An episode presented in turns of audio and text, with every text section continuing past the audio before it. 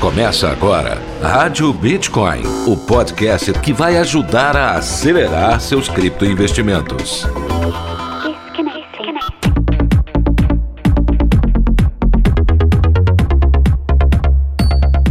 Olá! Está começando mais um episódio da Rádio Bitcoin. Eu sou o Pedro Bala. Nesta quinta-feira estou trazendo aquela criptoanálise que você tanto gosta, né? Para a gente saber o que, que está acontecendo com o mercado cripto. Para isso, eu convidei um trader eh, e analista gráfico de primeira linha para estar tá conversando com a gente nesse episódio. Você vai saber quem é ele logo após a vinheta. Rádio Bitcoin. Um oferecimento Bitcoin to You, a principal corretora de investimentos em ativos digitais do Brasil. Invista no seu futuro. Invista em criptomoedas. Vem para Bitcoin to You. É isso mesmo, meu cripto ouvinte, está de volta aquele episódio que você tanto gosta aqui na Rádio Bitcoin, a criptoanálise. Dessa vez, convidei um analista técnico de primeiro nível, viu? Ele que está à frente da mesa de operações da Green Go Capital, o Lucas Matos. Então, sem delongas, já vou chamar ele para conversa aqui na Rádio Bitcoin. Alô, grande Lucas, muito obrigado pela sua participação aqui na Rádio Bitcoin, meu amigo. Grande Pedro, prazer é todo meu em estar aqui na na, Rádio Bitcoin, na sua ilustre presença. Legal, Lucas, muito obrigado. Essa aqui é a criptoanálise, né? Eu sempre chamo é, analistas técnicos para estarem participando aqui com a gente, sempre vem um para dar suas opiniões do que está acontecendo no mercado cripto, né? E a gente está vivendo aquele momento de interrogação, né? Bitcoin está parado ali, lateralizado, fica ali, vai até os 38, 37, sobe até os 42, mas não há um grande estouro, né? Nem para cima nem para baixo. É, vou já te fazer aquela pergunta: o que que está acontecendo com Bitcoin, meu amigo? Show de bola, Pedro. Bom, vamos lá. É, o meu entendimento sobre os mercados, de forma sucinta, ele se baseia no conceito de acumulação e distribuição. A acumulação é quando o preço fica lateral, seja numa região de topo, seja numa região de fundo, para os players tomarem suas posições e se prepararem para a tendência. Né? A tendência é justamente a, a distribuição. É, é um jogo de causa e efeito. A causa é a acumulação, o efeito é a tendência. Onde que os traders institucionais se posicionam? Os traders institucionais se posicionam nas acumulações. Ou seja, no fundo ali das acumulações, eles fazem compras e se for uma acumulação para jogar o preço para baixo, eles vão vendendo nas regiões de topo das, das acumulações. É, desde os 63 mil dólares, né? A gente fez um rompimento falso ali em 69 e a gente engatou uma tendência de baixa a partir ali, considera, dos 63 mil dólares. A gente fez uma tendência de baixa, mas antes a gente fez uma acumulação ali no topo. Agora a gente está vendo o cenário oposto, né? A gente afundou no dia 24 de janeiro para a região dos 33 mil dólares e aquilo ali marcou o suporte da acumulação. É, dia 24 de janeiro e o dia 11 de fevereiro foram decisivos, porque eles marcaram ali o nível de suporte e o nível de resistência do, do range. Agora, feita essa marcação de suportes e resistências, a gente entra numa fase que é a troca de mão do mercado, que é a fase onde a gente está ali desde o dia 16 de fevereiro até hoje. Agora a gente viu uma redução da volatilidade, é, da volatilidade implícita do Bitcoin, e a gente está acumulando fortemente para estourar em breve para um dos lados. Eu evito deixar meu viés, é, então prefiro falar que o melhor melhor coisa para se fazer agora é comprar a volatilidade. Em vez de tomar o viés e, fala, e tentar adivinhar para onde o preço vai, é, compra a volatilidade porque você vai ganhar nas duas pontas. Se o preço estourar ali para 52 mil dólares, você vai estar tá ganhando com a compra da volatilidade. Se o preço derreter para 20 mil dólares, você vai estar tá ganhando também. Legal. E no caso você usou um termo aí, né? Que é comprar volatilidade, né? O que, é que significaria isso, Lucas? Bacana. Antes de propriamente falar da estratégia de compra de volatilidade, vou falar ali das estratégias que a gente aprende quando a gente está começando a aprender a investir. No início dos investimentos, a gente aprende a parte fundamental do porquê comprar um ativo e aí a gente acaba indo ali para análise gráfica, né? Do quando comprar o ativo. É, o investidor médio ele se, se pauta nisso aí. Agora, quando você vai para um nível institucional, como eu, por exemplo, hoje eu trabalho na, na Green Go Capital, é uma mesa de operações onde nós utilizamos derivativos. A jornada institucional, muitas vezes, ela vai utilizar ferramentas é, mais aprimoradas, como as opções.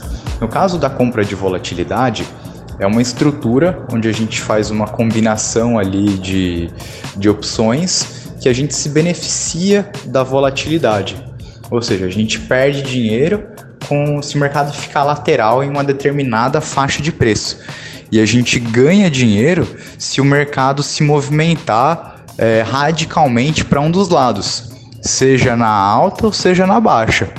Então é uma forma bem interessante de pensar é, a estratégia de, de investimentos, né?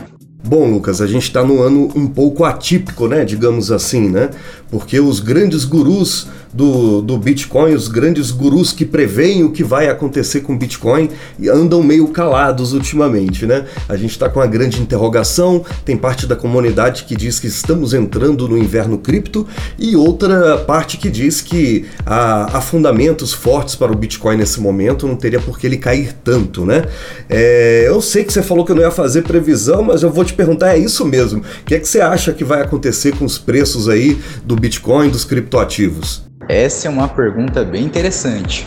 Quando você fala de previsão de preço, eu te pergunto, quando? A gente tem que ter ciência do prazo, né?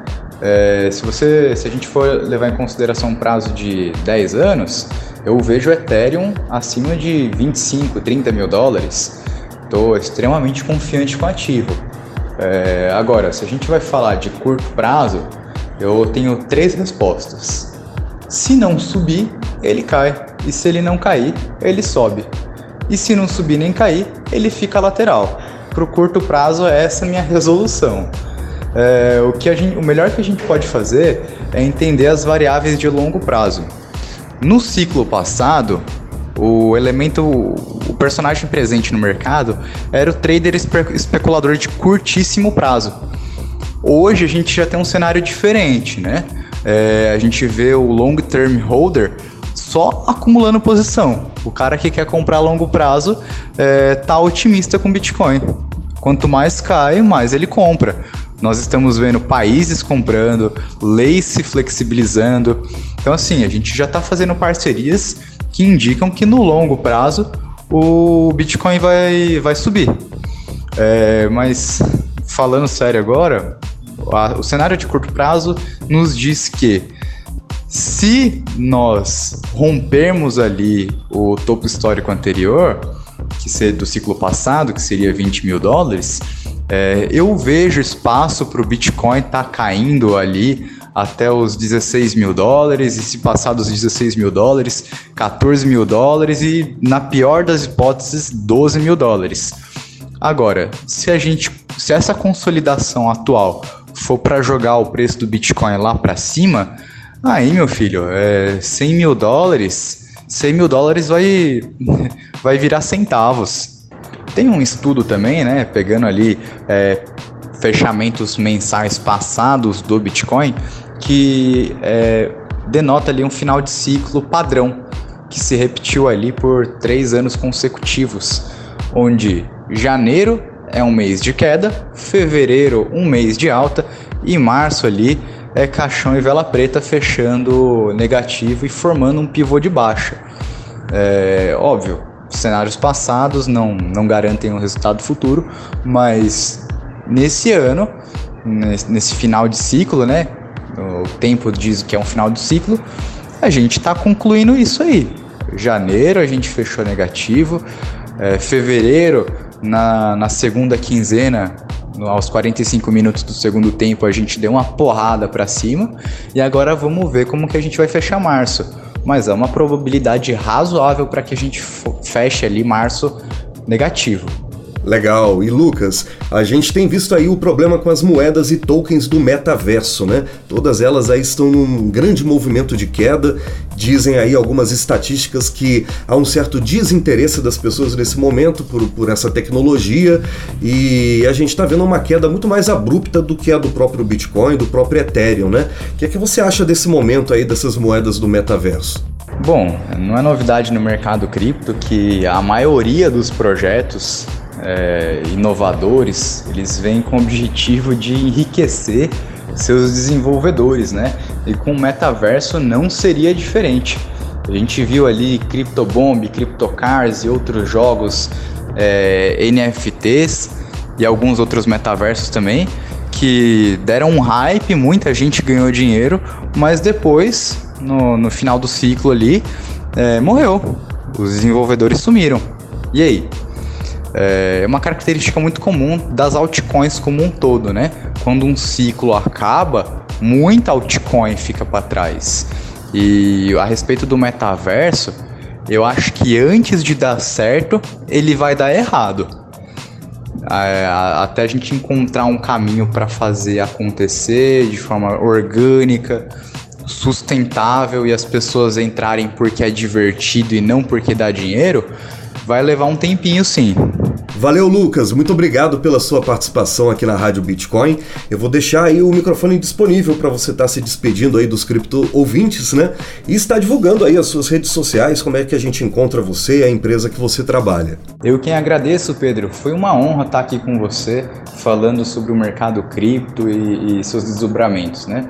Eu faço convite a todos vocês a me seguirem no Instagram, que é underline Lu, underline Matos com dois T's. Sigam lá, acompanhem as novidades que eu vou postando, análise de mercado e faço convite também para vocês seguirem a gestora ao qual estou à frente da mesa de operações, que é a Green Go Capital. Joga ali no Instagram tudo junto, Green Go Capital, vocês vão encontrar dentro daquele Instagram muito conteúdo diário que eu solto ali. Todo dia tô soltando ali um, um morning call riquíssimo em informações sobre macroeconomia e mercado de criptoativos. Legal, meu amigo. Agradeço de novo a sua participação aqui na Rádio Bitcoin e muito obrigado a você, cripto ouvinte, que ouviu essa análise até o fim. Eu tenho uma novidade para contar que eu não contei estava guardando o segredo desde o início do episódio, mas agora eu vou falar. O Lucas Matos vai passar a fazer vídeos semanais no canal do YouTube da Bitcoin to You com as suas análises técnicas. Olha que coisa legal. Toda sexta-feira sai vídeo novo no canal de vídeos da Bitcoin to You com as análises do Lucas Matos. Deixei no final para contar essa novidade. Eu espero que você goste porque a estreia já é amanhã, sexta-feira, viu? Hoje é que dia, hein? Hoje dia 17. Então sexta-feira, dia 18, é o dia da estreia do Lucas na Bitcoin to You. Você não pode perder esses conteúdos. Você viu como o cara fala super bem, explica muito bem as coisas. Com certeza vai ser sucesso essa série de vídeos que ele vai começar a fazer por lá. Vídeos semanais, tá legal? Bom, eu encontro você na próxima terça-feira com episódios de notícias aqui da Rádio Bitcoin. Meu nome é Pedro Bala, você me encontra nas redes sociais como Pedro Bala Cripto. Então a gente se encontra na próxima terça. Até lá, fui! Rádio Bitcoin. Os conteúdos publicados no podcast Rádio Bitcoin não são sugestões de investimento. Seja responsável com seu dinheiro, se inspire com nossas opiniões e tome suas próprias decisões.